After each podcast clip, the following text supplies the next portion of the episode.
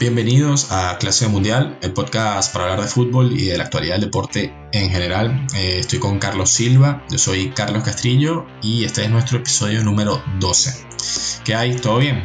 Todo bien, todo bien. Acá sufriéndola tecnológicamente porque perdí mi teléfono.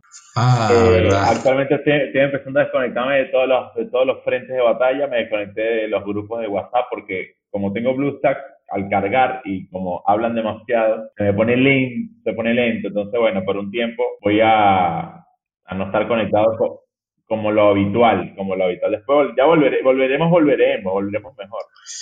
Así que, o sea, tú, tú estás ahorita experimentando este esta onda de, de quitarte el celular y tal. Eh. No, no, no. O sea. Yo sé que tú no lo hiciste a propósito, pero tú sabes que hay gente que lo hace, tipo, no, bueno, eh, estoy usando mucho mi teléfono. Maluma, maluma. ay, bueno. Me voy a retirar las redes por un tiempo.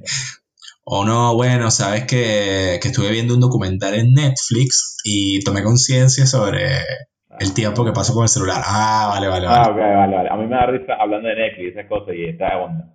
Ayer estaba viendo un programa que se llama Eso se come en, en eh, no me acuerdo cómo se llama, en, este, es un canal de comida, no me acuerdo el nombre ahorita, vale, se me olvidó. Eh, ah, ¿Cómo se, llama? Se llama, eh, eso, y eso se come, se llama el, el, el, ah, programa se llama Y eso se come. No me acuerdo quién es la presentadora. En pregunta, en pregunta.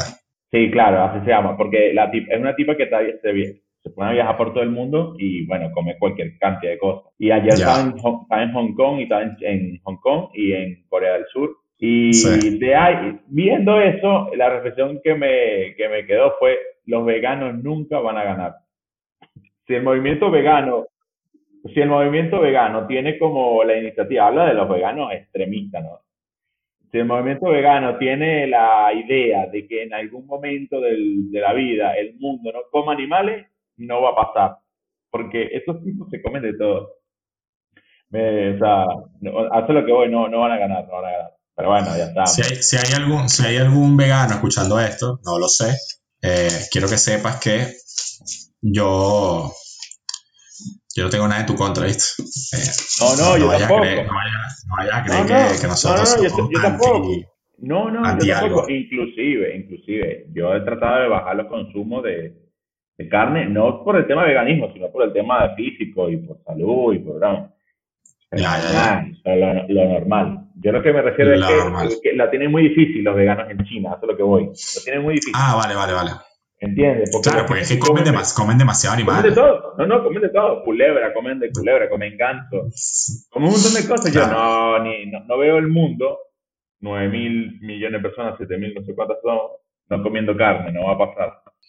Claro, Así que, nada, suerte con eso. sigan, en su lucha, suerte con eso y bueno, pásenla bien. Bueno, hablando, de, pasar, hablando de pasarla bien, eh, quien, quien, está pasando bien es James Rodríguez en el Everton. muy bien, muy, muy bien. Muy bien. Tipo llegó y bueno, nada, hay un montón de lloronas por ahí del Madrid. Da la sensación de que la, la pasa bien con Ancelotti. Sí, y, y da la sensación, a mí me da la sensación de que ¿qué hubiese pasado si en el Madrid se le da más, no, no, no, no más chance, sino, bueno, modificar el estilo de juego del Madrid y después me pongo a pensar, o sea, modificarlo en pro a un jugador así, pero después me pongo a pensar y, es que la mayoría de los fichajes del Madrid apuntan a otra cosa, entonces modificar todo, pero un jugador que ya tiene 20 y pico, 30, no sé qué edad tiene, eh, creo que tiene 29 años, eh, sí, sí, 28, 29, por ahí va.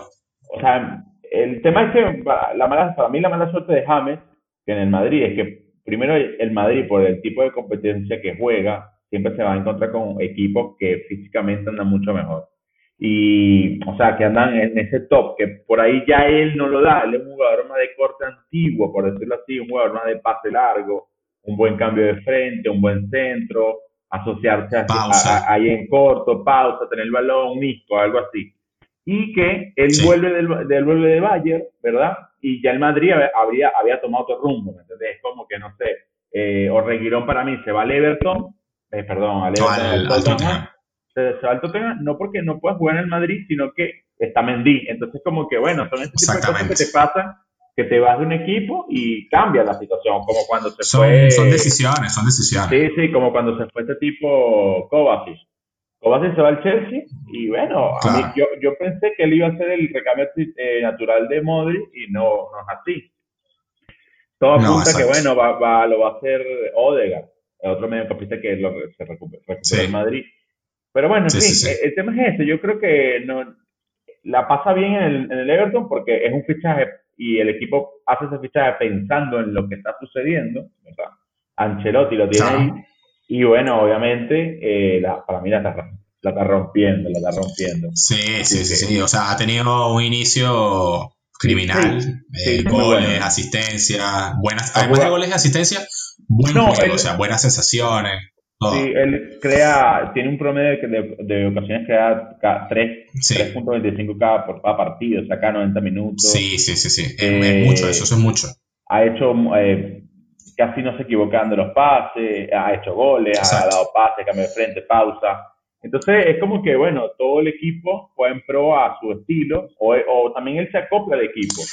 y que el eh, equipo también, es, que, es como que todo se alinea, porque el Everton no tenía, o sea, tenía un jugador así, lo tiene todavía, que es Sigurdsson, pero obviamente no tiene el talento de James, ¿no? No, no, no, tiene esa dinámica.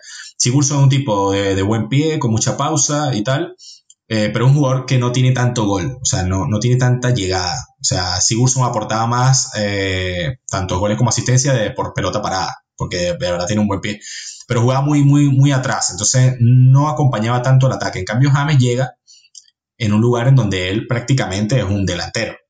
Prácticamente. Porque si te pones a ver, eh, Ancelotti, bueno, juega en este Everton parecido a lo que jugó en el Madrid, lo que intentó jugar en el Bayern y lo que jugó en el, en el Milan hace tiempo. Eh, dos delanteros, un media punta, tres volantes, básicamente, ¿no? Entonces, James está en un lugar en donde todas las personas que él tiene alrededor corren, corren, no solamente, no es, que, no es que corren para él, sino que corren para el equipo.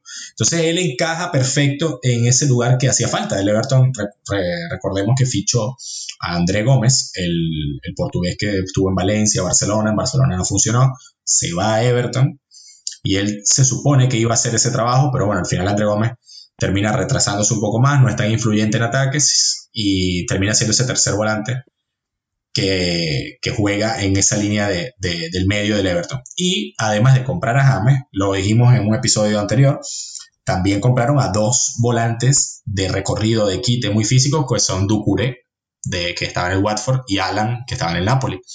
Entonces tienes a esos dos, más André Gómez, y adelante a James, y adelante de James tienes a Calvert Lewin, que ya está rompiendo también, se, está haciendo muy sí. tocaba lo que toca es gol, gracias en gran medida también a los balones que está poniendo James y a Richarlison, que no ha tenido tanto acierto de cara al gol, pero James le ha dado también casi que la misma cantidad de balones y ha participado mucho en el ataque. Entonces, Calvert Lewin corre, corre Richarlison, corre Alan, corre Ducuré, corre Ande Gómez, corre el que pongan, y James se dedica a hacer su juego ofensivo, básicamente. Entonces, yo creo que así se aprovecha mucho más. Claro. ¿Vale la pena eh, que un equipo como el Real Madrid haga esto por un jugador como James? No, para mí no. podríamos decir que sí, dependiendo del contexto. pero el contexto del. Claro, pero el contexto del Madrid nos dice eh, que el Madrid ganó todo lo que ganó todos estos tiempos sin James. No, no, más allá de eso, todas las personas no jóvenes eh, tiene otro corte en el físico, ¿entiendes? Hace lo que voy. Claro, son, claro, son claro. Jugadores que son más modernos. Yo lo que veo es esto, son más modernos, inclusive. Sí, sí, son jugadores que, que, que tienen técnica, pero también físicamente son tan adaptados al fútbol actual que cuando decimos moderno es porque pensamos que el fútbol actual eh, necesita un, de un gran nivel físico. O sea, todos los jugadores tienen que correr, defender, atacar, bla, bla. Entonces James es como que le falla eso.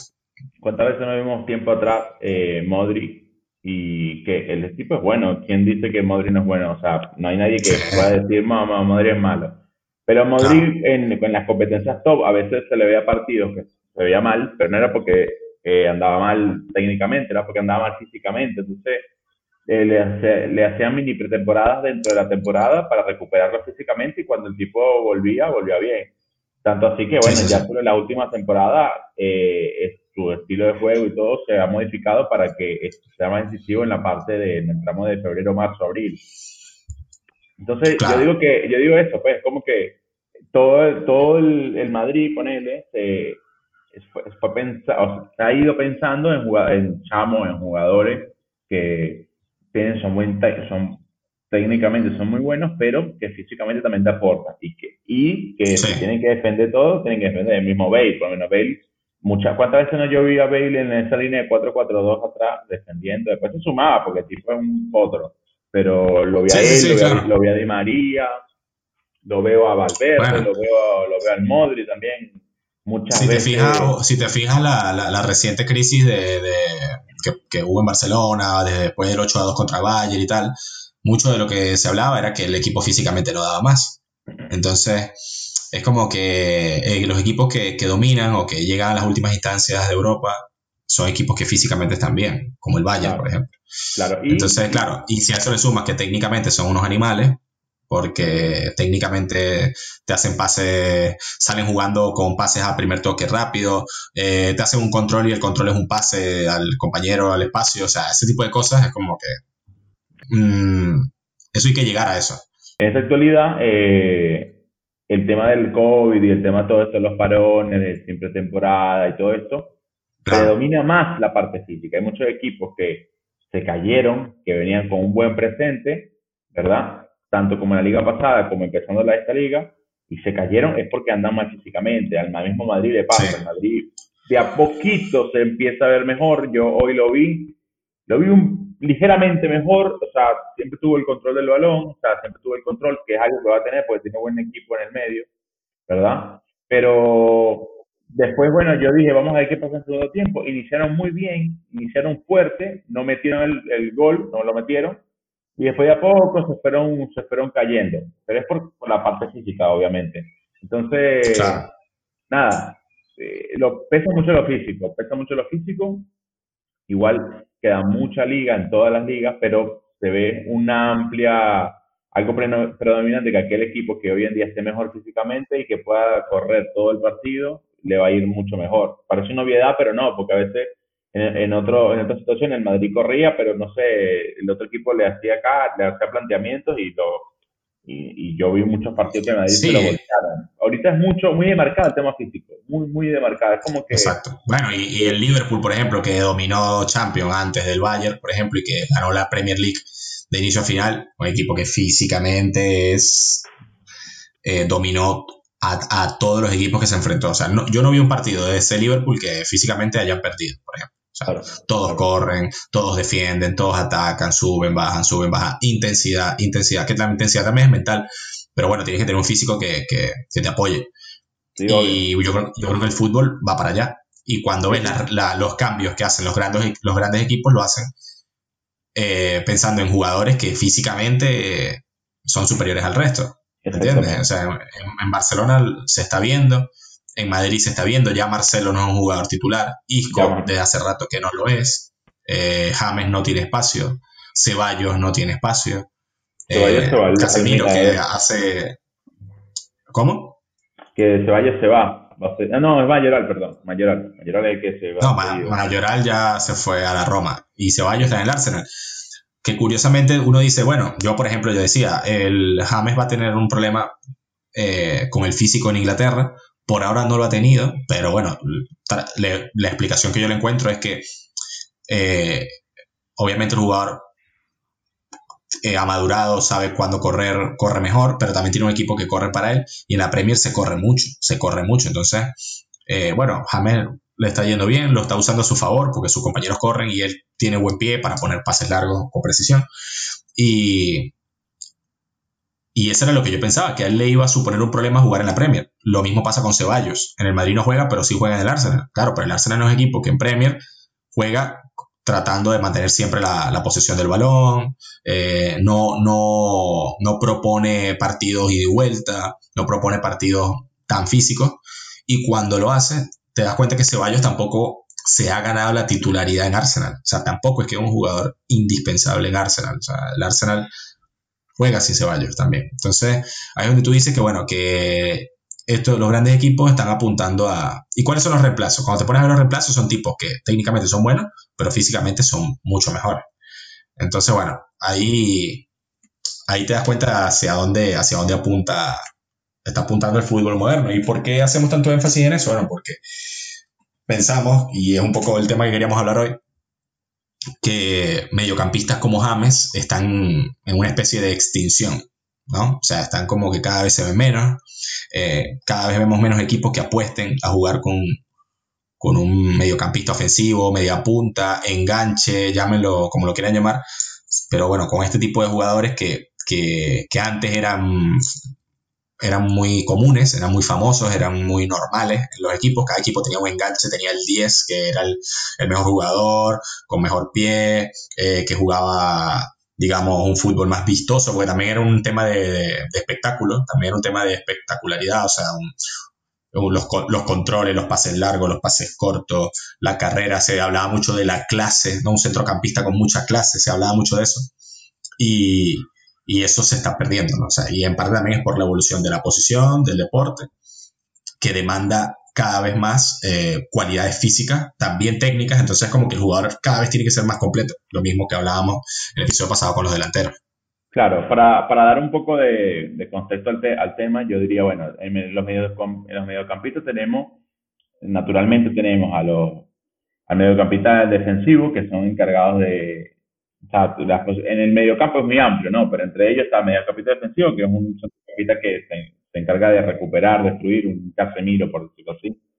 Eh, después tenemos los mediocampistas centrales, que elabora, distribuye, no sé, yo metería aquí a un Modri, un Odegaard, eh, un, un, Busquets, por, algo así, un, un mediocampista central, para mí Busquets es un claro, claro ejemplo, tipo elabora, distribuye, y está como que ahí solo, él, o sea, solo no, como que pasa desapercibido y el, tipo es, si lo saca del sistema, es como que falla, igual que Casemiro, igual también en función a qué piensas el equipo, ¿no? Después, están los mediocampistas que juegan por los carriles, que son confundidos mucho con los laterales, los extremos, que a veces pueden sumarse y el, extremo meterse o ellos meterse y que le pasen por otro lado.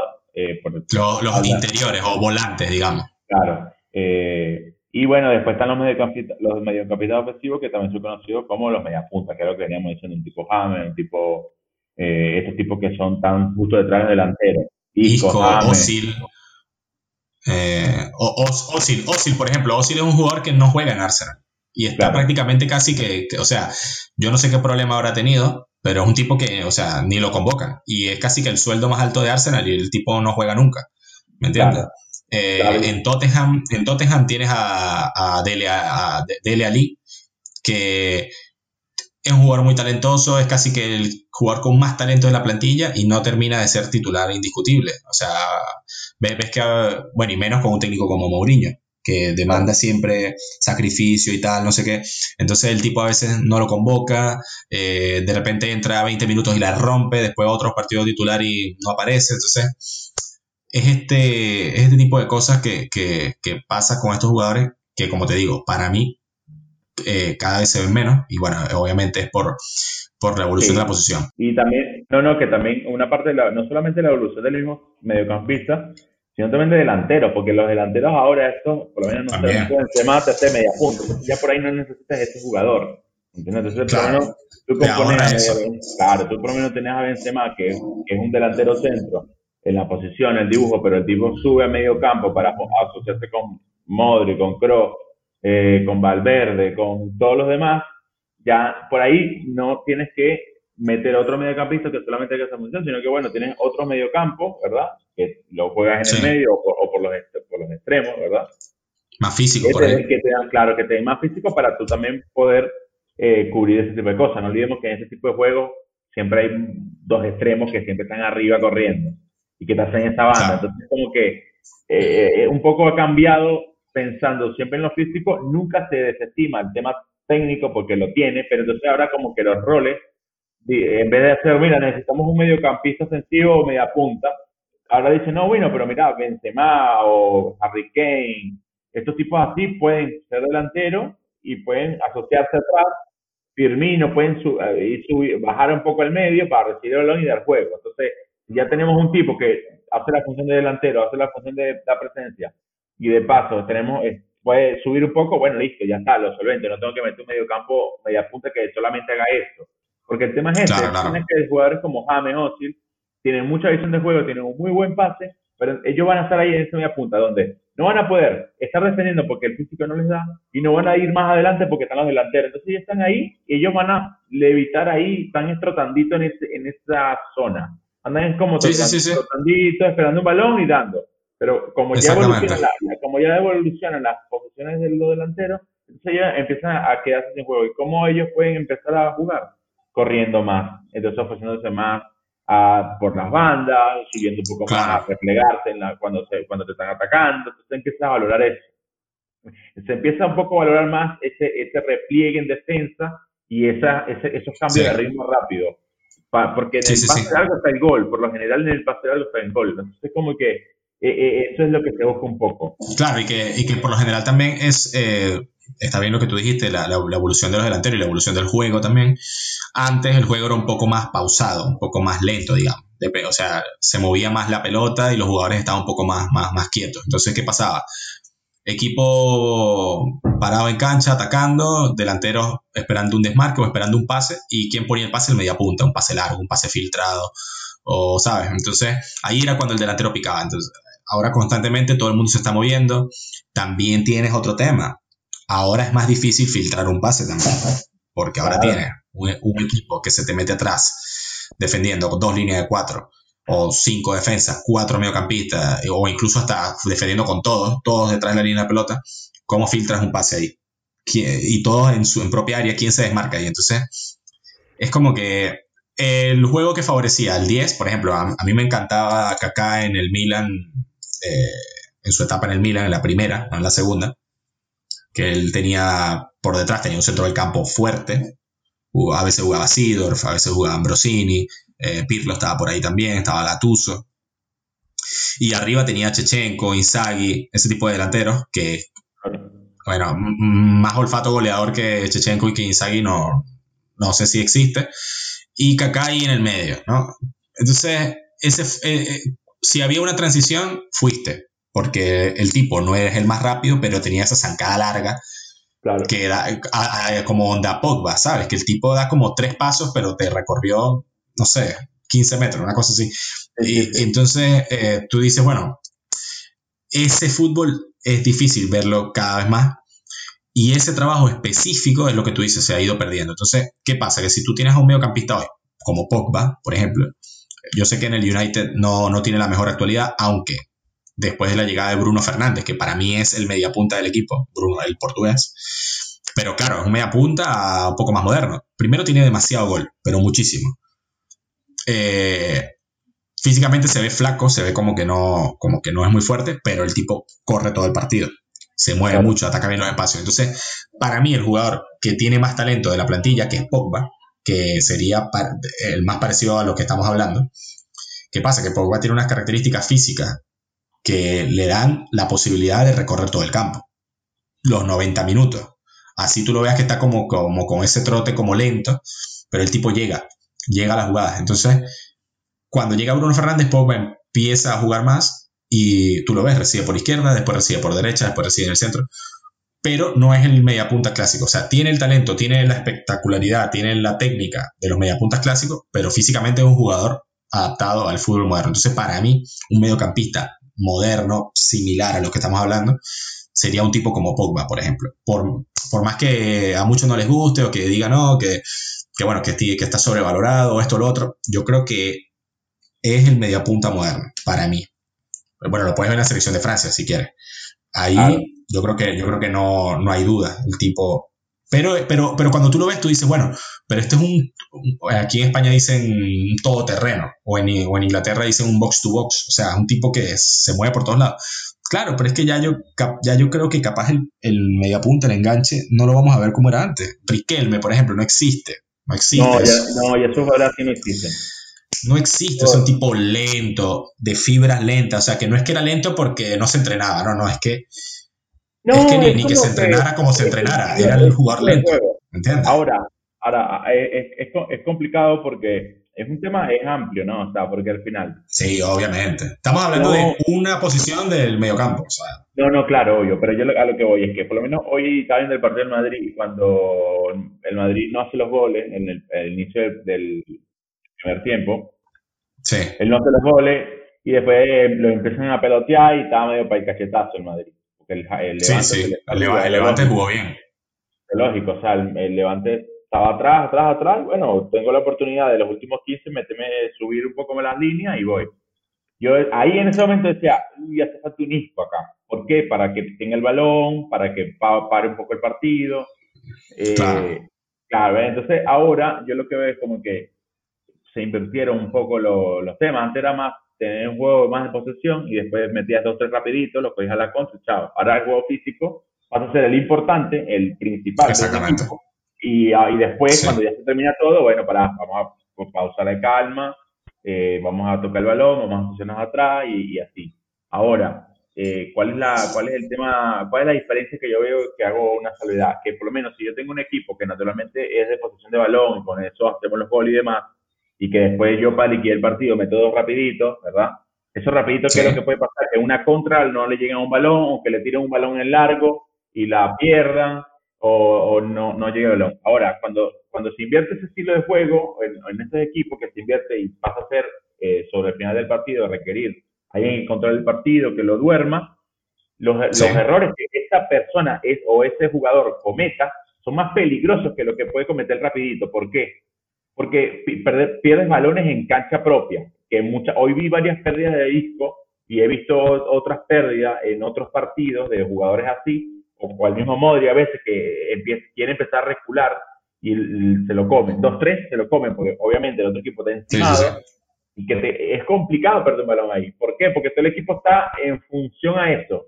Y si lo cogen ahí, entonces una lo agarran a destiempo y es complicado. De hecho, hubo varias, para mí el, el jugador del partido, lejos, es Courtois, para un montón.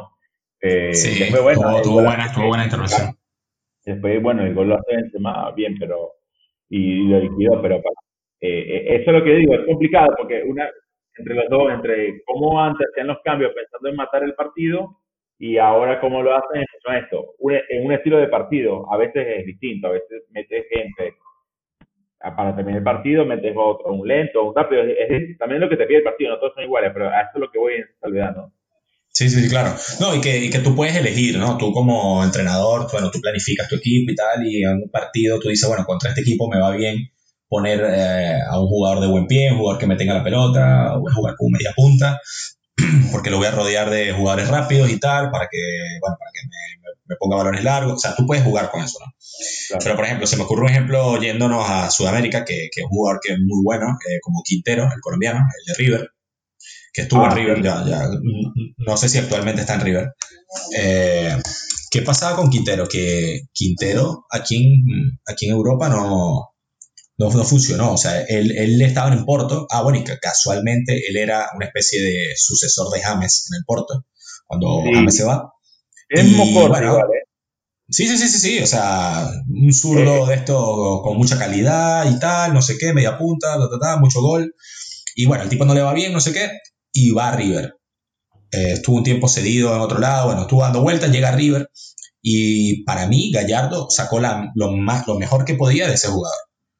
Y no era titular que jugaba todos los partidos, todos los minutos. Que uno diría, bueno, este tipo joven, con experiencia en Europa, mucho talento, bueno, va a Sudamérica y la rompe todos los días. Bueno, pero la rompió, pero jugando 20 minutos, 30 minutos, un partido titular lo siento, contra este equipo no lo pongo, ¿sabes? Yo creo que Gallardo administró muy bien a Juan Fer Quintero y bueno, y le, y le sacó mucho provecho eh, para su equipo. Entonces es cuestión también de, de la planificación que tú hagas como entrenador Y, y, que tú digas, bueno, necesito este jugador para esto y lo voy a poner. Claro, pero imagínate, darte el lujo de tener a Juan Fer Quintero y ponerlo así, bueno, es un, es un club grande. O sea, lo puede hacer River, muy pocos clubes pueden hacer eso. Eh, pero bueno, va a depender también de, de, de, lo que tú dices. Salgo con este tipo primero o, y meto después a los extremos y ensancho el equipo y voy a la contra. O salgo primero con los rapiditos y después para calmar el partido meto a esto. Bueno, va a depender del partido. Claro. Eh, igual Gallardo es para mí es un, es un crack, es un crack, es un crack, es un crack. Es un crack, es un crack. Es un claro ejemplo de, un, de un DT, es un top, porque yo creo que en la, en la época que él estado en River, a, él armado como para mí fácil tres, cuatro equipos distintos en todas sus temporadas. Ah, se adapta, se adapta a los jugadores que tiene, juega de una manera, juega de otra, o sea, para mí eso es, eso es lo que hay que hacer. O sea, yo, yo si, si algún día eh, tengo la suerte de dirigir mm, en un nivel no, no como ese, sino parecido o, cercano, yo, yo sería un entrenador que, que, buscaría eso, o sea, adaptarme a lo que tengo, puedo jugar de una manera, puedo jugar de otra, sé que es difícil, pero creo que tú como entrenador te tienes que adaptar a los recursos que tienes. Obviamente después llegamos a un nivel de fútbol mucho más alto, como el que empezamos hablando, el de Premier League, un equipo con dinero como el Everton, que tienes un entrenador como Ancelotti, que es campeón de Champions, como jugador, como entrenador, ha ganado liga en Inglaterra, en Italia, en España, no, en España no, bueno, en Francia, y, y, bueno, ese nivel es muy, muy alto. Entonces, claro, el tipo dice, tráeme a James porque yo quiero jugar de esta manera con James. Bueno, eso es otra cosa. Eso es otra cosa. ¿Me entiendes? Pero bueno, eh, por ahora le está saliendo bien. Igual van, va pocos partidos. También hay que ser eh, fútbol. fútbol y hay que ser eh, que estar tranquilo porque, bueno, yo sé que es un buen momento. También había mucha expectativa con James porque tenía mucho tiempo sin jugar.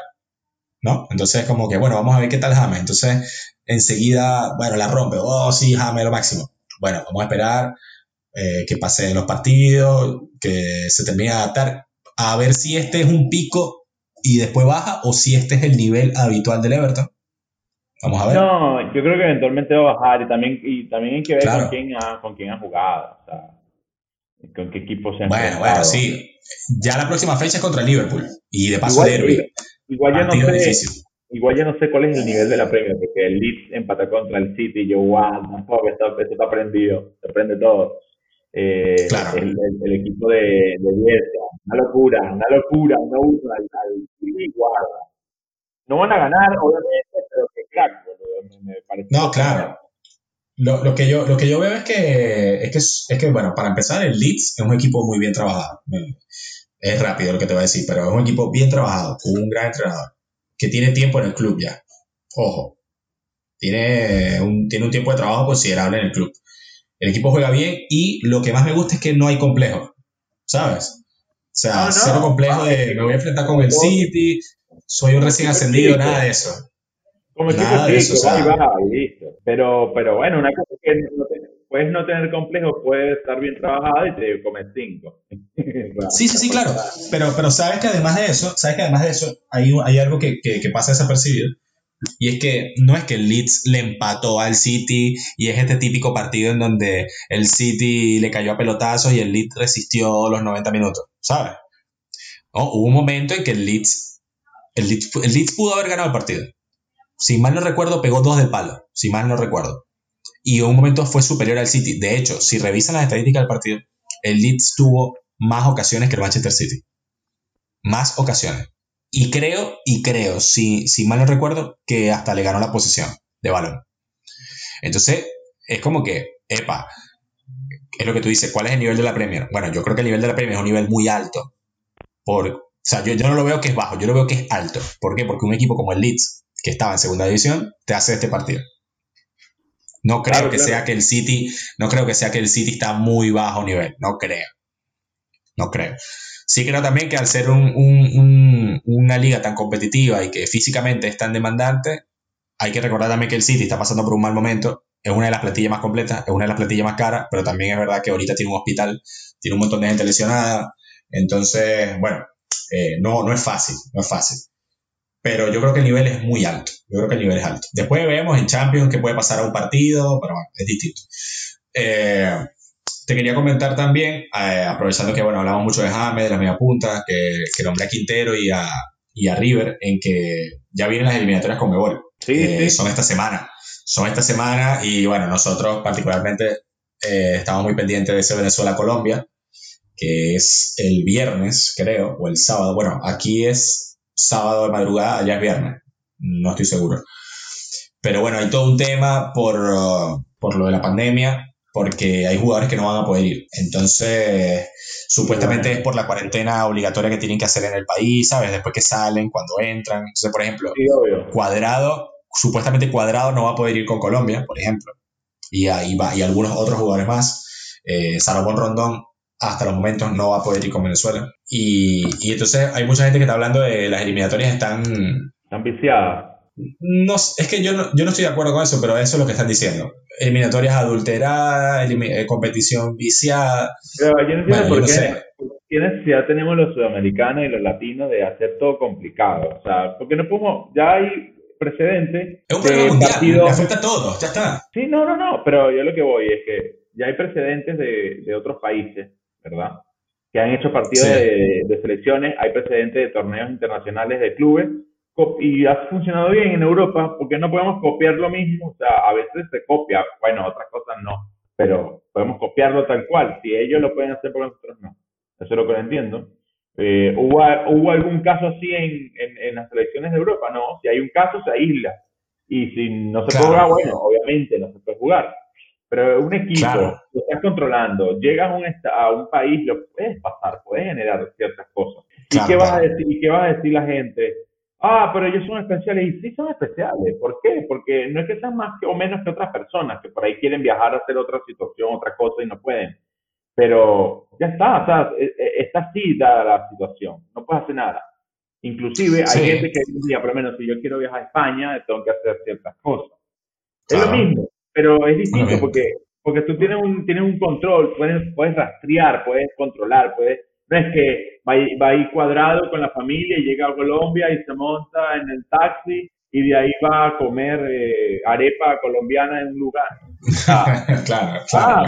Ah, todos juntos, vamos al avión, el avión el autobús, el autobús al hotel, el hotel al estadio, estadio hotel, hotel, aeropuerto, aeropuerto para Europa y todo el mundo y ya está. Bueno, y que, y que para que te hagas, para que te hagas una idea, eh, Fabián Ruiz, el, centrocampista del Napoli, que fue convocado para la selección de España, no va a poder ir con la selección de España porque el Napoli se encuentra en cuarentena tras haber tenido tres positivos por COVID. Entonces es como que, mira, esto está pasando, con, todo esto que, está pasando, decidimos tirar el fútbol para adelante, vamos a hacer eliminatoria, bueno, ya está, hay que aceptar la eliminatoria como venga. Si no puede jugar fulano, no puede jugar el otro, jugamos como estamos y ya está. ¿Qué vamos a hacer? Sí, sí, no hay, no hay otra. Eh, no es que nos afecta nada más a nosotros, le afecta a todo el mundo. El tema es que, claro, Fabián Ruiz no puede ir con España, pero está Busquets, está Saúl, está Coque, hay 40 mil millones de centrocampistas más en, que España puede convocar. En cambio, claro, yo entiendo, la, yo, yo, entiendo el tema. Si Rondón no puede jugar con Venezuela, es como que, bueno, nosotros no nos sobran los delanteros. ¿Entiendes? Entonces, bueno, sí, yo lo puedo entender, pero ¿hay otra opción? No la hay. No la hay, hay que ir, jugar el partido y ganar. Ya está, o empatar, sacar un punto, lo que sea. Es el primer partido de eliminatoria. La eliminatoria es muy larga. Es contra Colombia, es un rival directo, lo sé, pero bueno, eh, si vamos ya desde el arranque con este tema, vamos a perder. No vamos a ir al mundial, obviamente. Sí, obviamente, obviamente. No sé, yo soy pragmático ahí. Yo veo muy difícil que Venezuela vaya al mundial. Hoy, hoy te digo, hoy. No ha empezado hoy. ¿Qué se le vamos a sumar? Eso es otro tema, eso es otro tema, o sea, podríamos hablar de eso un capítulo completo si quieres. Yo, yo tengo mi opinión con respecto a, a eso, por qué Venezuela no va a un mundial, por qué Venezuela no ha ido, por qué mucha gente es positiva, hay gente que es negativa. Yo particularmente no, no soy ni positivo ni negativo, yo estoy en el, en el centro. O sea, claro, yo, yo no creo que Venezuela tenga que ir al mundial. Tenga que ir al mundial, yo no creo. En estos días salió, creo que fue Dudamel, no sé si fue una entrevista, lo sacaron un poco de contexto, ¿no? Porque dijeron como que, que Dudamel dijo que Venezuela tiene que ir al Mundial, algo así, y no, no fue así. Dudamel explicó en la entrevista, te puede gustar o no te puede gustar Dudamel, pero Dudamel explica que por el talento que tenemos y el nivel al que están los jugadores, se puede pelear para ir al Mundial. Podemos pensar en ir al Mundial. Ahora, por la estructura que tenemos de federación, la liga interna, nuestra directiva, situación país, qué estamos pensando. ¿Me entiendes? Es como obviamente, ¿qué mundial? ¿De qué mundial me habla? Si llegamos al mundial, si llegamos a ir al mundial, es un milagro del, del Señor, ¿sí? un milagro del talento de los jugadores. ¿Me entiendes? No es algo debido a que estamos haciendo un buen trabajo o debido a que, ojo, Yo sé que hay gente trabajando en el fútbol nacional. Es más, eh, yo quisiera que siempre le vaya bien a Venezuela. El, el Mundial Sub-20 2017, yo, yo, estaba en Argentina en ese, momento, me paraba madrugada, me paraba temprano a ver los partidos y lo celebré. Llegamos a la final del Mundial, una generación donde es que salió Yángel Herrera, Fariñez y, y, muchos más. Está todo bien, pero es, es precisamente por eso, porque es una cuestión que, que, que se debe a que hay muy poca gente trabajando y porque hay un gran talento de los jugadores y un gran talento del cuerpo técnico que los lleva, pero esa gente no está apoyada en nada, ¿me entiendes? En la nada misma. Entonces es como llegar a una final del Mundial Sub-20, milagro. Ir a un Mundial de mayores, milagro. Corta, así de sencillo. Totalmente, Entonces, eh, yo, no, yo no creo que Venezuela deba ir al Mundial. Hay mucha gente que cree que es que Venezuela tiene que ir para el Mundial porque es que tenemos a Salomón Rondón, porque tenemos a Yángel Herrera, Tomás Rincón, que este equipo hay que ir para el Mundial. Perdóname, perdóname. Si tú ves a Colombia, estamos hablando de otro nivel, ¿eh? Estamos hablando de gente rompiéndola en todos lados. Si ves a Chile, bueno, Chile ha bajado un poco, pero queda todavía algo de esa generación. Queda. Uruguay eh, está renovada. Uruguay yo la saco, yo la saco de la conversación. Yo lo saco de la conversación. O sea, tú sacas a Uruguay, a Brasil, a Argentina, lo sacas de la conversación. Yo lo saco de la conversación, son campeones del mundo, son históricos, son grandes del fútbol de selección. Yo lo saco. Nosotros, tenemos que, nosotros tenemos que bailar con Perú, Bolivia, Ecuador, Chile y Colombia. Por más que Chile y Colombia obviamente estén en un, en un nivel futbolístico mucho mejor que nosotros. Y también de, de, de jugadores, de universo de jugadores seleccionables. Perú, Ecuador y Bolivia podríamos decir que el mismo nivel, con, con, problemas también. Esas son, son, son federaciones que también tienen problemas en, en lo, en, digamos, en la estructura de la federación, eh, con el trabajo de las inferiores, con las ligas internas, tienen problemas. Entonces ahí es donde tenemos que pelear nosotros. Pero fíjate, o sea, tenemos tres selecciones grandes que van al mundial. Y ya quedan dos, nada más, dos puestos, dos puestos para, para siete selecciones, entre las cuales está Chile, Colombia, Perú, Bolivia, Ecuador y Venezuela. No sé si me olvidé de una. Paraguay. Sí, Paraguay, Paraguay, me olvidé de Paraguay. Paraguay tiene jugadores también importantes en equipos, en equipos buenos. Entonces, eh, con un gran entrenador también, un entrenador con experiencia internacional, o sea, es como que es jodido, es jodido. Es complicado, es complicado, es complicado. Pero bueno, hablando de, la, eliminatoria y eso, también yo creo del coronavirus, ¿no? Que es el tema que nos, que nos trajo acá. Yo creo que también hay, una, hay un tema mundial de los líderes mundiales, de las políticas mundiales, que, está, que hace que magnifiquen el tema del coronavirus. Ya yo creo que pasó casi un año y yo sigo diciendo que el coronavirus, bueno, sí afectó a todo el mundo, todo lo que tú quieras, pero los datos son los datos y cuando se acabe toda la historia del coronavirus, es que algún día se acaba, ¿verdad? Cuando saquen la vacuna en algún momento de la vida, que no va a ser este año, seguramente, y, y ojalá esté equivocado, ojalá esté equivocado, pero no creo que vaya a ser este año. Pero cuando se acabe esta película, coronavirus y todo ese tema, se van a dar cuenta que el, el, número final va a ser el mismo en todos los países, con la misma tasa, con el mismo porcentaje, con el mismo todo. Van a haber países que van a estar más complicados eh, porque sus sistemas de salud son una poronga, pero es más, es culpa de, de los políticos, o sea, de, de, los gobiernos. Y están tan enfatizados en meter miedo a la población de, de no hacer su vida medianamente normal. Están enfatizados en generar una ingeniería social, una ingeniería de dominio, no me jodan. O sea, de verdad, la gente que, los de salud y todo esto, que apoyan las cuarentenas y todo ese tipo de cosas, bueno, tómensela, sí. para te digo, tómensela porque lo hacen sin, lo hacen bajo una línea de, de adoctrinamiento y de, de, control social, y eso es lo que me parece que está mal. Las cuarentenas fueron necesarias, las cuarentenas se, en las cuarentenas se aprovecharon para organizar estos temas y ajustar ciertos temas de salud, fueron necesarias al principio, eh, el, el, eco mundial fue necesario para qué? Para que la gente aprendiera algo tan básico como que se debe lavar las manos, algo tan básico como, como que debe lavar los alimentos, algo tan básico como que no puedes ir a comer un perro caliente con el, con el rayo diabólico, rayando queso ahí. Eh, está bien. Pero después de ahí. Después con la de uña, ahí, con la uña. Claro, después de todo eso, después de todo eso, ¿verdad? Ya el, el ser humano o el individuo tiene que tomar conciencia, ¿entiendes? Sí, sí. Se tienen que generar ciertas estrategias para, bueno, evidentemente, agilar a los que verdaderamente están están, están en periodo de, de peligro total, que son las personas mayores, ¿verdad? y ya está. Inclusive la persona, yo, yo, mira, yo he visto, o sea, tú sales a Cava, en Capital Federal, y hay más viejos en la calle que jóvenes. O sea, es una cuestión loca, pero ¿cómo tú le dices a un señor eso que no salga? ¿Entiendes? Es una decisión, es una decisión. Sí, sí, sí. yo, no te digo que vayamos escupiéndonos, vamos saliendo, vamos escupiendo, no te digo que no somos claro, claro, Todo eso hay que hacerlo. Eh, pienso que todavía no están las situaciones para abrir los estadios, pienso que todavía no están las situaciones para ir los cines, los boliches. Yo estoy diciendo que hagamos y volvamos a hablar. No, no, no. Estoy diciendo que ah, se puede ir viendo, se puede ir cambiando la situación y dándote cuenta que está bien, ya está. O sea, sí, te vas, seguramente te vas a contagiar y, y la vas a pasar mal un tiempo y vas a, y listo, vas a pasar. ¿Cómo puede pasar que te lleve la pelona? Y bueno, ¿qué puede pasar? Así como puede pasar que te lleve la pelona en un viaje en un avión, se cae, o choca, o te da un parásito intestinal porque tomas un agua podrida en Venezuela con el agua negra, o, o, o, cualquier cosa que te pueda. Entonces no hagamos nada. Si vamos a entrar en el tema del terror y el eso, no hagamos nada en la vida, no salgamos, no hagamos nada. Y eso es lo que me molesta. Ya. Eso es lo que me estimulece con, la mundial, ¿entendés? Pero bueno, eso, claro, claro. eso es lo que voy.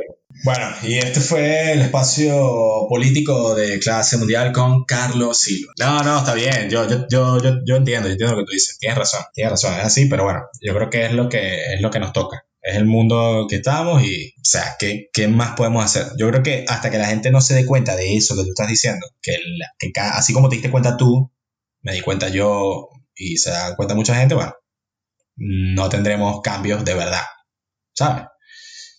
Y que al final lo, lo, lo que, lo que promueve esos cambios son somos nosotros mismos cuando nos damos cuenta de que algo está mal. Obviamente. Ah, pero a mí, a mí Ah, para finalizar, yo, yo, yo, yo, nosotros nos dimos cuenta de esto al inicio de todo, en marzo hablaba yo de esto. Me acuerdo sí, sí, claro, claro, claro, sí, sí, sí. En marzo hablaba de esto y me decía, oh, ay, el terrorista. Tómensela, tómensela todo. Porque al final los datos son los datos, no mienten, ¿me entiendes? Los datos, los números dan. Pero bueno. Sí, los números están ahí, los números están ahí. Bueno, eh, yo creo que tendríamos que darle un, un repaso a, a, las eliminatorias. Eh, yo, yo no sé qué va a pasar con, con los partidos, no sé al final quiénes son los jugadores que podrán ir, cuáles no, pero, pero bueno, espero que se pueda jugar y espero que, que, la podamos ver. y que... Esperemos, esperemos que, que, todas las selecciones puedan tener el mejor equipo posible. Exactamente. Y que solvente su situación en todo este tema. Es complicado, el mundo está, está medio revuelto, eh, así que cualquier cosa de verdad, pasa tantas cosas que no, cualquier cosa que pase no me sorprende. Exactamente. Haremos la semana que viene un podcast sobre la eliminatoria en sí, la eliminatoria con Mebol, que yo creo que es una de las, una de las mejores eliminatorias del mundo para mí. Bueno, obviamente yo soy venezolano y son las eliminatorias que más veo. No, no, es lejos, lejos es la mejor, ¿eh? Para mí es la mejor. O sea, a nivel de calidad de partidos. Ya, pero no me gusta este tema de... Es la eliminatoria más difícil del mundo. Ojo, ojo. ¿Por qué? Porque hay mucha gente que cae en este tema de, no, que la eliminatoria de nosotros es la más difícil, que tal, que tal. No, para mí es la mejor, ya lo que acabo de decir. Primero porque soy venezolano y es la que yo veo. Y segundo, es la mejor porque me gusta el, el fútbol de las eliminatorias. Mucha intensidad, cada partido es una final, se juega todo. A mí me parece, a mí me parece que, que, que, es mejor, o sea, porque hasta por el contexto mismo. Claro. el fútbol es medio pasión. el fútbol nace de una pasión. Y bueno, exactamente. Todo, se profesionalizó y yo estoy de acuerdo con eso y ojalá perfecto. nos profesionalicemos y todo lo que tú quieras, whatever. Sí, sí, sí, sí, Pero no olvidemos que es una pasión y ver estos equipos luchando, rasgando, peleando, haciéndola de Suárez, eso me encanta. No, y que y, y, y lo que tú acabas de decir, el, el, el contexto propio de, de nuestro, el contexto propio de nuestros países le da ese toque épico, o sea, es como un drama. Claro, un drama. Estamos mal, pero bueno, hay que ganar en la selección, nos matamos entre, los entre la política, nos matamos, pero estamos todos unidos con la selección. Y entonces el equipo tiene que ir a Bolivia, en Bolivia se está muriendo, en Bolivia le echaron broma al agua para que vomiten y no llegue el oxígeno, no llega, o sea, cosas, claro, claro. ¿entiendes? Suma. No, no, es, un tema, es un tema. Eh, o la prensa de acá con Argentina, que los matan a morir. Es como que eso, eso es crack. Y que están parejos, ¿me entiendes? Están parejos. Eh, claro. Es muy parejo. Está más retirado, el que está más retirado, ponerle Brasil, y sin embargo se les complican los partidos. O sea, porque es que lo, no es que Va gana, sí, es, va cómodo, pero no es que no es que siempre anda goleando todo el mundo. No, no, Eh, no, no, ya, ya eso no existe, ya eso no existe, ya eso no existe. Ya golearán en, eh, si, si cuadran un amistoso con algún país random, pero en eliminatoria es muy difícil. Es muy difícil. Claro. Entonces es como que es, es- es duro. Entonces, también otra cosa que hace la eliminatoria acá es que es como que es un trancadito todos contra todos. Entonces empiezan dos, tres Sí. fechas buenas, u- un equipo empieza arriba, verdad que lo tienen en Sí, primer sí. lugar, pero es que al final son dos, tres fechas. Lo que pasa es que como es el tiempo muy largo, parecerá que es mucho tiempo, muchos partidos, pero no, fueron tres, cuatro partidos. Entonces en la Claro. siguiente ronda, cuando empieza a dar la vuelta a la cuestión, te caes. Entonces como que mierda, me iban primero tanto Sí. tiempo, después me caigo. Bueno, el, el mejor ejemplo, el mejor ejemplo de, de la eliminatoria pasada fue Ecuador. Claro. Ecuador arrancó las eliminatorias y creo, no sé cuántos partidos seguidos ganó, o sea, creo que fueron cuatro o seis partidos, una cosa así que tú dices, bueno, esta gente no se queda fuera del mundial. Iban primero invicto y se quedaron fuera. Se quedaron fuera del mundial. O sea, es como que esa era la eliminatoria. O Venezuela, por ejemplo, en aquella eliminatoria para Brasil, que era la eliminatoria perfecta por, por, por tener un cupo más, por ser el mundial en Sí. Brasil. Y Venezuela se quedó a, a, a un empate, a una victoria de, pas- Sí. de ir al mundial contra, contra Uruguay, me acuerdo. O sea, Sí, eh, es jodido, es muy difícil y bueno, muy dramática y para nosotros es más especial todavía porque nunca hemos ido a un mundial, entonces como que cada eliminatoria es un su- una sufridera, qué sufridera, es una Sí, sufridera nueva y, y bueno, espera, siempre esperamos que esta sea la eliminatoria que, que vayamos al mundial. Pero bueno, el, el próximo capítulo hablaremos más a fondo de, de- de- de eso. Dato rapidito, rapidito, rapidito. Pero bueno, en esa eliminatoria que estamos hablando, Ecuador empezó ganando a la Argentina 2-0. Le ganó Sí, a, sí, Ecua- sí. a Uruguay. En Argentina. Bueno, le ganó a Venezuela. Empató con Paraguay. Exacto. Eh, no, no, empezó crack. Empezaron, bien, empezaron bien. Y, y que, y que puede, puede arrancar un equipo y terminar lo otro, un técnico y lo termina otro, o sea, es un drama. De verdad, de verdad es un drama. Bueno, dice Un los argentinos sobre los técnicos. Ah, bueno, exacto. Argen- Argentina, Presidencia, casi, casi se queda fuera de- del, del mundial pasado, ¿eh? casi se queda fuera. Es una locura, Locura. o sea, es una locura. Bueno, Argentina en los últimos, en los últimos partidos que, que le tocó, mira, eh, Argentina, bueno, Uruguay empataron, me acuerdo, ese partido. Sí. Eh, después jugaron Argentina-Perú, empataron. Venezuela, Uruguay, eh, Argentina empataron y lo ganaron sobre el final a Ecuador, ¿cierto? Exactamente. Exacto. Eh, Messi. Messi, Messi empericado ahí, ¿no? Tres goles, creo. Hizo tres, pero bueno, era él el que salva la papa, salva las papas. Ya se les está acabando. Un, un, E- un Ecuador ya eliminado, me acuerdo. Un Ecuador eliminado con un equipo B. Hubo mucha gente que criticó eso, como que, ¿qué es esto? ¿Qué onda? Le van a arreglar la clasificación a Argentina y tal, no sé qué. Y bueno, y con todo y eso, si no, si no aparecía Messi, Y ellos empezaron ganando. Bueno, Sí. en ese, en ese, en ese 11, en ese 11 de Argentina estaba Benedetto, me acuerdo. Benedetto. Claro, porque esa- esos partidos probaron muy mencionado, Era Otamendi, Macedonio Mercado, Salvio, Biglia, Pérez Ajá. y Acuña, y María Messi y Benedetto, marico. Un drama, un drama, es un drama. Drama, drama. Un drama, un drama. Ese equipo, ese equipo es un drama, porque ahora tú ves el, tú ves el 11 de Argentina hoy y nada que ver. No, no, nada, nada que ver, nada que ver, nada que ver. Eh, ellos juegan cuando, yo creo que juegan en el 10 contra Ecuador, por cierto, juegan. El sábado, el sábado, sí. El sábado. Sí, el, el 10 de- el 8, perdón, el 8 de octubre, el 8 de octubre. juegan el 8. No, el 8, ah, pero 8 es. No, vale. Ah, sí, juega el 8. El 8 es jueves contra Ecuador. El 9 contra Ecuador. Bueno, entonces, ya en el episodio que viene tenemos ese resultado, por, por lo menos. Bueno, por lo menos ahorita los convocados, los que están eh, son, bueno, no sé si estos sí, estos son los convocados, Messi, Dybala, bueno, después lo hablamos, pero aquí ya hay Sí, sí, ya, ya, ya, ya los convocados están, ya los convocados están, obviamente. Ocampo, me gusta, aquí nombres que le apunto así, está Lucas Ocampo, Está bien, está bien Lucas Ocampo. el, el Papu, el Papu, Tagliafico, ahora se va a afianzar Tagliafico, Está, está Gio Simeone, está Toto Salvio, está Guido, Guido Nicolás- Rodríguez del Betis, Nicolás Domínguez, Nicolás Domínguez está también. está Nico Domínguez, exactamente, está Foyt, que ahorita recién pasó al Villarreal del Tottenham. Hasta Villarreal de cedido. Tottenham lo cedieron. Ojo, está, está McAllister, que me gusta mucho, juega en el Brighton, en Premier. Este último partido no jugó, pero tiene, tiene, tiene cositas. Está Marcos Acuña, Alario, Andrada. Eh, El, el tema, el tema a, mí, a mí me gusta, a mí me gusta este equipo, porque a mí me gusta, a mí me gusta este, este- este temita de la portería, ¿sabes? Este temita de la portería en que está Andrada, está Armani, quién es el mejor portero argentino y tal, ¿sabes? Mí- Entonces, Yo creo, Mm, yo creo que si tú haces una encuesta en Argentina, la- te va- va- todo el mundo va a decir que es Armani, ¿no? No, estás loco. Si haces una encuesta en Argentina a nivel nacional, Ganar más. Sí, bueno. entre Armani y Andrada, No, pero a mí Ar- Andrade para eso me, me, me, me parece mejor. Andrade me parece mejor. hay un temita con los porteros. ¿Por qué? Porque, claro, el fútbol argentino tiene mucha importancia en Argentina, en el contexto argentino y en el, y en el fútbol de selección, ¿no? Eso yo lo tengo clarísimo.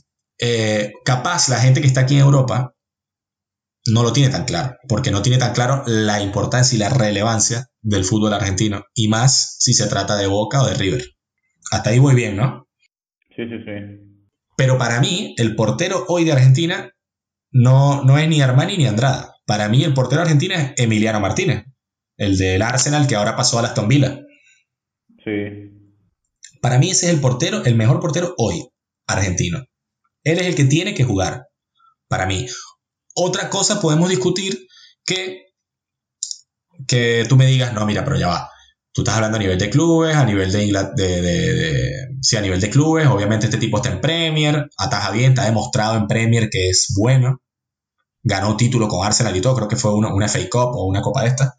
Eh, tapa penales, o sea, el tipo figura. Eh, lo venden a Aston Villa y en Aston Villa arrancó y arrancó bien también, tapando, ta- tapó un penal el otro día, mantuvo el arco de cero y tal. Pero el tipo no tiene la experiencia en la selección o no tiene la experiencia de, de- de ese contexto que tienen hoy Andrade y Armani. Eso tú, yo lo puedo entender. Pero si es por nivel, este es el portero. Este es el portero. Ok. Sí, ok, Para mí, para mí. ¿Me entiendes? Vamos a ver qué pasa, vamos a ver qué hace Scaloni, vamos a ver qué pasa, vamos a ver quién termina siendo el portero. Pero para mí ese es el hombre. De hace rato que Argentina no, no hay un portero aquí en Europa que, que, que, le esté yendo bien, argentino, que tú digas es convocable, porque bueno, Rulli era muy bueno, o sea, se veía que tenía mucho talento y tal, pero en la Real Sociedad no le fue bien, ahora lo se dieron al Villarreal, no está jugando en Villarreal tampoco. Eh, Muso, me gusta, lo ha hecho bien, pero para mí un poquito mejor Emiliano Martínez, que, está, que estaba en Arsenal, o sea, estamos hablando de un equipo top, ¿me entiendes?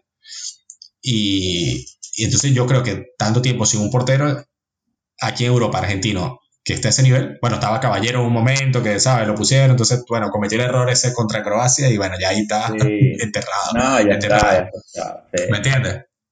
Pero bueno, Emiliano Martínez no está mal y para mí debería jugar. Vamos a ver qué, vamos a ver qué hace. Después el resto del 11, bueno, eh, podemos debatir, podemos mm, ha- hacer muchos 11, pero bueno, si te fijas en, en- en actualidad, actualidad, bueno, obviamente tiene que jugar Messi, tiene que jugar Lautaro, tiene que jugar Lucas Ocampo, para mí, tiene que jugar Tagliafico, eh, tiene que jugar Emiliano Martínez, De Paul, Papu Gómez, Los Celso, guarda ahí, Paredes, mm, esa es la duda que me queda, esa es la, esa es la duda que me queda, y los centrales, Ocampo bueno, tiene que ah, jugar, Ocampo, clave. Sí, sí, sí, sí. Lucas Ocampo tiene que jugar. Y los centrales, bueno, no lo sé. Los centrales no lo sé. No te olvides de Dybala, Dybala está por ahí también, ojo. Bueno, el tema es dónde lo pones. Pero los centrales, no sé, yo te diría que, no sé, Martínez Cuarta, es crack, me gusta. Puede ser eh, el que lo acompañe, no lo sé. Otamendi, para mí no, no, no es su mejor momento, no, no le fiaría mucho, pero sigue siendo Otamendi. ¿Sabes? A la hora del té, a la hora de un partido con experiencia, tiene que jugar Otamendi. Y bueno, mm, no, no sabría quién, quién podría conformar esa, esa dupla ahí en la, en la saga central. Pero bueno, vamos a ver. Vamos a ver qué pasa. Ay, ¿qué pasa? Esperemos Ay, ¿qué que, pasa? que- esperemos que sea un buen equipo. Yo de verdad eh, quiero, que le, quiero que le vaya bien a Argentina. Me, me, me cae, me cae bien la selección, así que bueno, espero que, que, que le saquen su partido.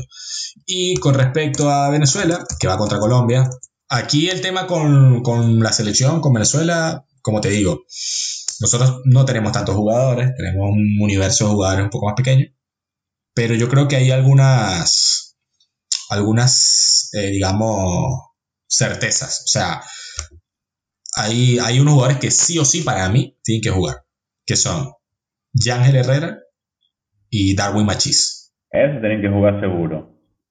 Lo demás, si tú quieres, bueno, lo pones, lo cambias, como tú quieras. Ah, bueno, y Fariña, que para mí Fariña es nuestro mejor portero. Pero bueno, ojo, que yo el Graterol lo está haciendo bien en Colombia. Pero bueno, yo creo que Fariñas ahí le, le tiene una ventaja, ¿no? Por, por, por su experiencia en la selección y y porque el, chamo es muy, muy, muy bueno. Pero de resto, no sé qué, qué va a hacer el entrenador, que además no lo conocemos. No, todavía no hemos visto un partido de Venezuela con, a mí me hace porque Peseiro es, me suena panadero, con, disculpa Peseiro, pero me suena como que te sacaron de la panadería de la casa, boludo.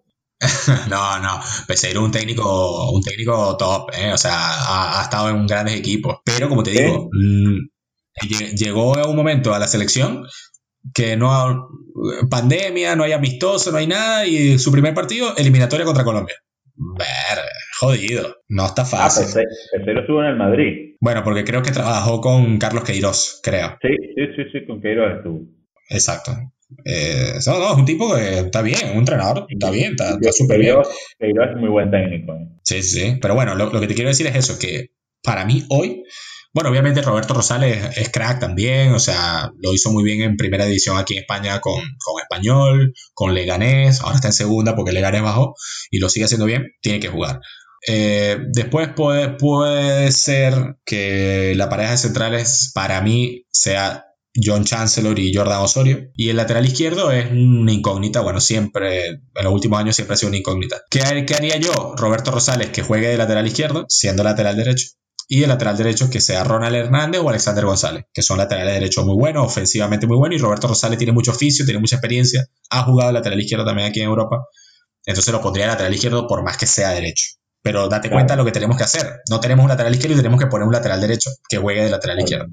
así empieza Venezuela, ¿no? Eh, en el medio, bueno, como te dije, en el medio ya Ángel Herrera es, fijo, por, por, por, actualidad se lo ganó. Y bueno, parece que Tomás Rincón también, ¿no? Por, porque es el capitán, porque es el que te, nuestro 5 que antes de Yangel era el, único fijo en la mitad de la cancha y tiene que acompañar a Yangel. Después vienen las dudas, porque no sé si, si jugará con, con cuatro centrocampistas, jugará con tres y con tres delanteros, no, no, tengo idea. Ahí no hay discusión. Y después está otro temita importante.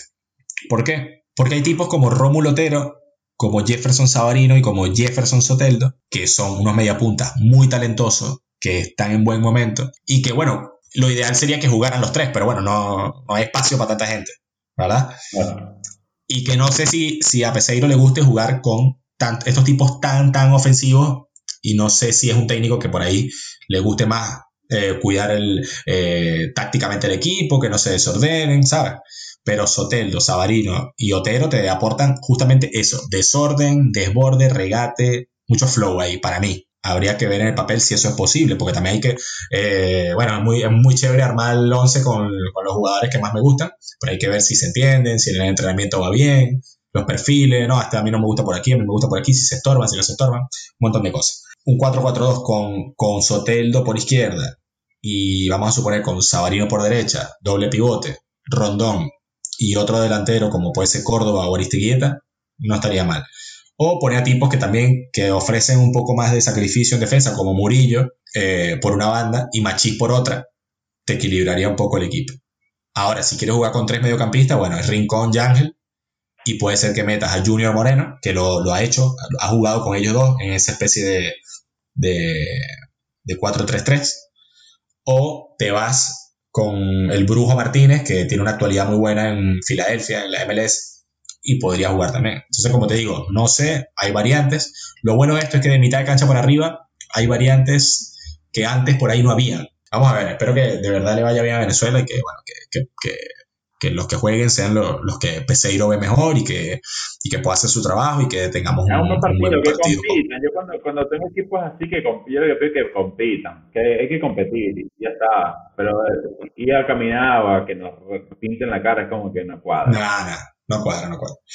Pero bueno, eh, nos, escuchamos la semana que viene. Eh, hablaremos de, de, de las eliminatorias con Mebol, haremos también un, repaso de lo que está pasando en la Libertadores, que no, no me quiero olvidar de la Libertadores, sé que ya empezó. Y bueno, recuerden seguirnos en Instagram, en Twitter, como arroba clase mundial podcast en Instagram, arroba clase mundial pod en Twitter, nos pueden escuchar por Google Podcast, por Apple Podcast, por Spotify, por Anchor.fm. Y bueno, esto fue el episodio número 12 de Clase Mundial. Nos escuchamos la semana que viene. Espero que les haya gustado. Chao, chao. Chao, chao.